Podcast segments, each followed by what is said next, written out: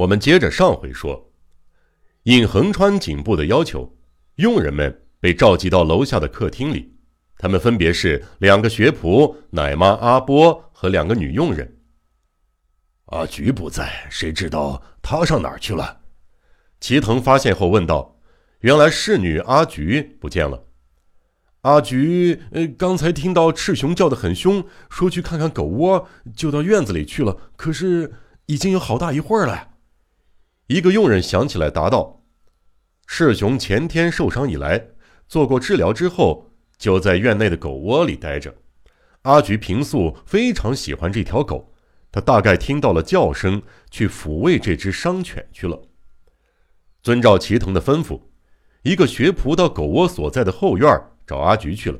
可是过了一会儿，他大叫大嚷着跑进了客厅：“不得了了！阿菊也被杀了，躺在院子里！快点来吧！”警察们闻声大惊失色，跟着学仆往后院奔去。看，在在那儿，往学仆手指处一看，只见惨白的月光下，一个女人赫然仰卧在院子里离狗窝不远的草坪上。躺在月光下的是侍女阿菊。难道来历不明的杀人魔鬼又紧接着杀害了第二个人？在学仆怯生生的却步之际。老练而有经验的横川警部快步赶至阿菊身边，抱起他的上半身，大声的呼叫他的名字。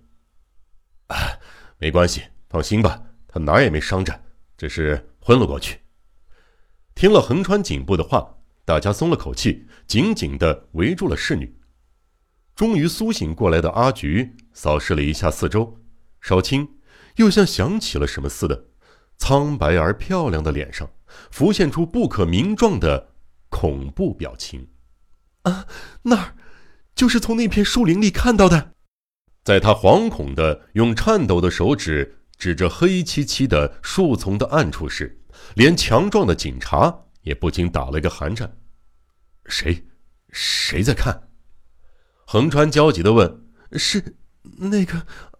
我我怕。”惨白的月光，黑漆漆的树丛，怪物似的人影，在那样恐怖的现场讲述刚才目睹的那个怪物的形象，他感到万分可怖。别怕，我们不是有很多人在这儿吗？快说吧，那是我们侦查的重要线索啊！横川认为，小川的尸体失踪与阿菊看到的东西之间有着必然的关系。再三催促之下。阿菊终于开口了。由于赤犬狂吠不止，他爱怜的以为他是伤口疼了，就想去看看他。到狗窝一看，真不愧是条猎犬。原来它不是因为疼痛而叫的，可能是发现了什么可疑的东西。他正远远的虎视着刚才说的那片树丛，勇敢的狂吠着。阿菊不由得将树丛扒开看了看。啊！我想起来都觉得害怕。那有个我有生以来从来没有见过的可怕的东西，是人，啊！不过说不定不是人，像在画上见过的骷髅一样，长长的牙齿全露在外面，脸上没有鼻子，也没有嘴唇，光秃秃的，眼睛突出，滴溜圆的。哈哈哈哈哈！真是笑话！你大概以为是觉得害怕。看到幻影了吧？哪儿会有那样的妖怪呀？毫不知情的警察们对阿菊的话付之一笑。可是笑声未落，又听见赤熊可怕的吼声：“瞧，又叫了！啊，真可怕！那家伙可能还藏在那片黑影里呢。”阿菊惶恐的紧搂着横川颈部。见鬼！为了慎重，谁到那儿去搜一下呀？司法主任命令部下的警察。正当一个警察要闯入树丛时，腾的，啊啊啊！连着三声惨叫，阿菊将脸埋在了横川的怀里。他又看见了怪物。呀！围墙上，随着警察一声喊，大家把视线一起射向树丛斜对面的上空。一个怪物蹲在高高的水泥墙上，一动不动地朝这边瞅，半拉映着月光，正耻笑着的面孔，果然。真像阿菊形容的那样，的确是个活骷髅。倘若这个怪物是杀死小川的凶手，就不能不抱着被害者的尸体。可怪物却是只身一人，那么尸体是不是已经藏在什么地方了？然而，不论这家伙是不是凶手，都不能不把这个夜晚在他人住宅内徘徊的相貌奇特的形迹可疑者抓起来。喂，站住！警察们齐声叫喊着往围墙边冲去。怪物像淘气鬼打招呼到这儿来似的，发出嘻嘻嘻的令人生畏的声音，腾的消失在围墙之外。有人爬上围墙，有人绕到门口。横川和警察们追赶怪物去了，司法主任独自留在宅内继续搜查。到了围墙外，借着月光，可以清楚地看到头戴黑色便帽、身穿黑色短大衣的怪物，在没有行人的住宅街上，距离一百米左右的前方。拼命的奔跑。听众朋友们知道，这个怪物左臂和右腿都是假肢。只见他扭动着那不灵活的身子，连手杖也不用了，吃力的跑啊跑啊。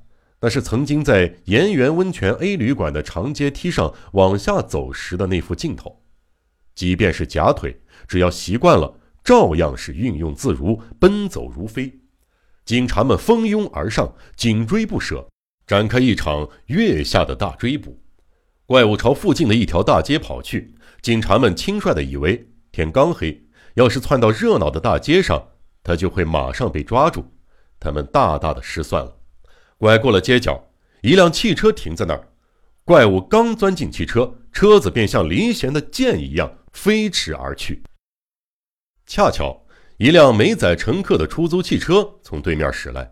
横川警部立刻将车截住，让警察们都上了车，吩咐道：“追那辆车，多给你钱。”怪物的汽车从热闹的大街上拐向一旁，在一条又一条冷清的街道上飞也似的疾驰。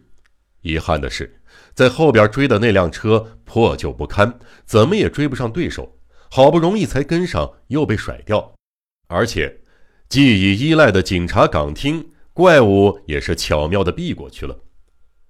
从神宫外园穿过青山基地，行驶了不一会儿，前面的汽车在一条尽是大宅院高围墙的异常幽静的街道上戛然而止。随即，只见黑大衣飞快地奔跑，怪物窜进了一条狭窄的胡同里。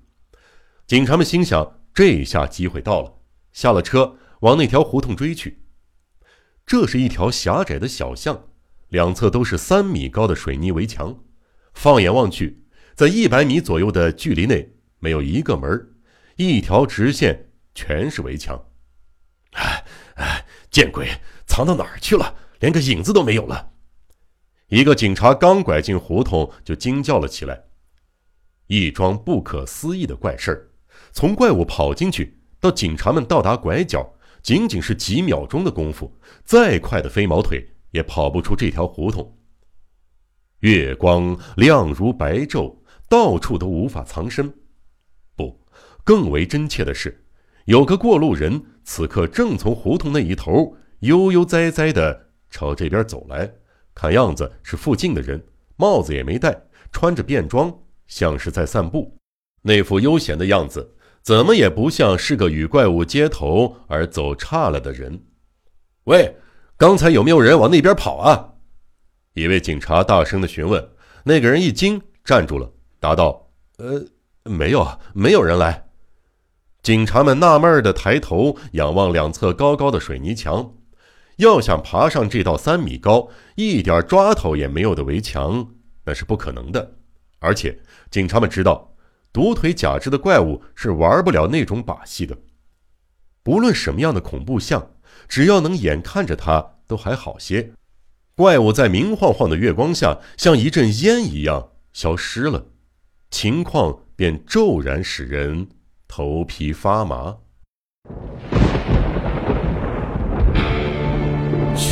悬疑、惊悚、恐怖、恐怖、推理、推理，《江户川乱步小说集》，我是播讲人赵鑫，让我们一起走进。这个光怪陆离的世界。